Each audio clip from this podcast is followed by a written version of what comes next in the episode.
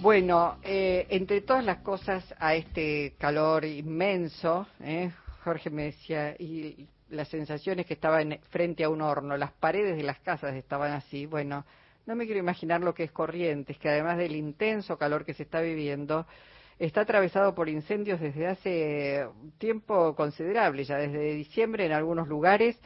Hay una parte de los esteros de Liberá que están realmente perjudicados nuevamente, ya sufrieron incendios el año pasado y nos vamos al encuentro de Bruno Lovinson, es el director de Defensa Civil de Corrientes. Eh, Bruno, ¿cómo le va? Jorge y Luisa los saludamos. ¿Cómo están ustedes? Buenas tardes. Bueno, eh, suponemos que ustedes con muchísima preocupación. ¿Cuál es el panorama? Eh, se, ¿Se ha perdido mucho de la fauna, de la flora? Este, cuéntenos. Bueno, la verdad que sí que estamos atravesados otra vez por una temporada muy difícil, fundamentalmente por la seca que, con la que estamos sufriendo. Yo entiendo que toda Argentina, pues la verdad que está muy complicado en todos lados. Corrientes este año con un panorama mucho más distinto de lo que pasó el año pasado, en donde llevamos perdido unas 50.000 hectáreas por incendios en toda la provincia desde el mes de diciembre, contra un millón cien que habíamos perdido el año pasado con algunos lugares puntualmente complicados. Hoy la provincia está todo en, niveles extremos de incendio. Hoy puntualmente tuvimos dos incendios importantes en la zona de Mocoretá, que casi se volvió un incendio de interfase con propagación hacia viviendas, se pudo controlar por los bomberos de lo que denominamos nosotros la región número 3. Varios cuarteles de bomberos intervinieron con ayuda de avión hidrante y otros incendios importantes en la zona de la Ruta 14, también áreas forestadas, pero al momento la situación está controlada, se sigue combatiendo en algunos puntos y esperando o entendiendo de que podemos llegar a tener cambio de clima en las próximas horas con el ingreso de un frente frío que nos podría traer algo de lluvia. Robinson, eh, uno de los problemas más graves es que, eh, como son esteros y bañados los que sufren todos estos incendios, es muy difícil la intervención, ¿no? No se pueden combatir directamente. Cuando hablamos de estero y de bañados, no hay forma de entrar a combatirlos de ninguna forma. Eh, por ejemplo, en uno de los incendios más importantes que tenemos activo todavía, que si bien está contenido, pero sigue en actividad, se da en la zona de, lo que denominamos nosotros Concepción. Es una estancia que se llama Ñutud, que lleva afectado unas 5.000 hectáreas y bueno, eh, lamentablemente como factor humano hay poco por hacer en ese sector. Mm. Eh, ¿Estos incendios son producto de la sequía o se han registrado, por supuesto, focos que han sido provocados, que han sido intencionales? Y hay un factor del 90% de intencionalidad en los incendios.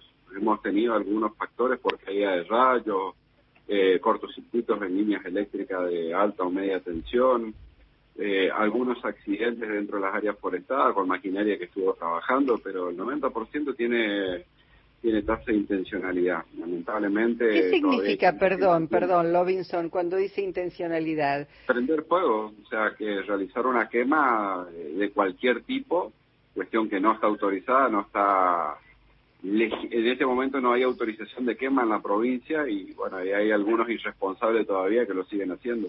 ¿Y se pueden identificar, se está trabajando para identificar a los responsables? Porque la verdad, el daño, el perjuicio para el patrimonio de la provincia, pero de la Argentina en general, es gravísimo.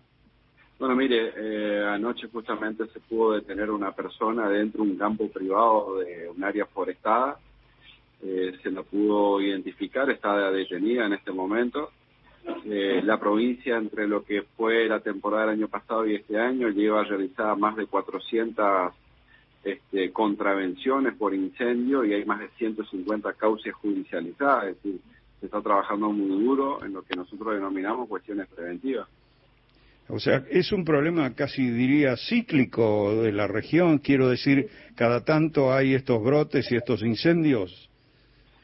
No, la verdad que la, por lo menos la provincia de Corrientes viene atravesando su tercera temporada de la corriente de la niña, de lo que es sequía netamente, con, por supuesto, este, con una intervención de, de este ciclo mucho más profundo este año. Estamos estimando que estamos solamente en 7% del área con superficies con agua en la provincia, cuando generalmente estamos arriba de 35-40%. Sabemos que tenemos los esteros que son nuestro mayor pulmón de agua en la provincia, y hoy están prácticamente secos.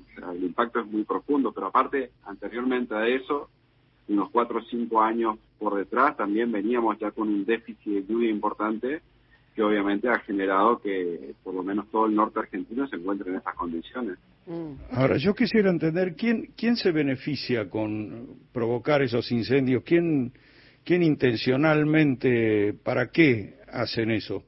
Mire, hay, hay muchos factores. Uno de ellos es el cultural, que se entendía que en otras épocas se quemaba la pastura para poder cambiarla y que el animal tenga pasto nuevo.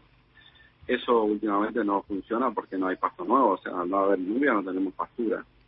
Y hay otra gente que realiza limpiezas de terreno, de campo, con la misma metodología. Es decir, el fuego a ver, es una metodología antaña para, para, ser utilizada como herramienta de limpieza. Ahora, eh, en estas condiciones es un arma mortal. Claro.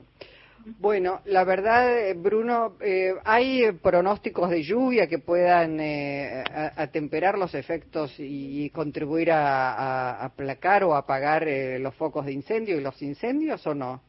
A corto plazo no. A corto plazo hay algunas precipitaciones que podrían cambiar un poco la temperatura.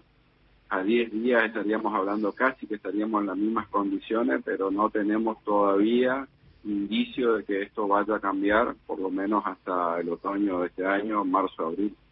La verdad, malas noticias, pésimas noticias. ¿Los, los esteros en este momento están cerrados al turismo? El portal Carambola sí está cerrado, los otros portales no. El portal Carambola sí, porque es uno de los sectores que ha tenido este fuego activo pero los demás portales, Pellegrini, eh, San Marcos, Cambiletá, siguen, siguen abiertos al público porque no, no registran incendios. Bueno, le, eh, le, agradecemos del panorama que nos ha dado Lobinson. Lamentamos que estén atravesando esta situación. Ojalá esto se pueda, eh, no sé, terminar de una vez por todas. Y los responsables, digo, el 90% si son intencionales, deberían tener realmente una pena y una pena grave porque es eh, increíble que esté ocurriendo esto en la provincia de Corrientes, también está ocurriendo en otros puntos del país. Le agradecemos muchísimo. Por favor, a ustedes, gracias por el contacto. Gracias. Bruno Lobinson, subdirector de Defensa Civil en la provincia de Corrientes.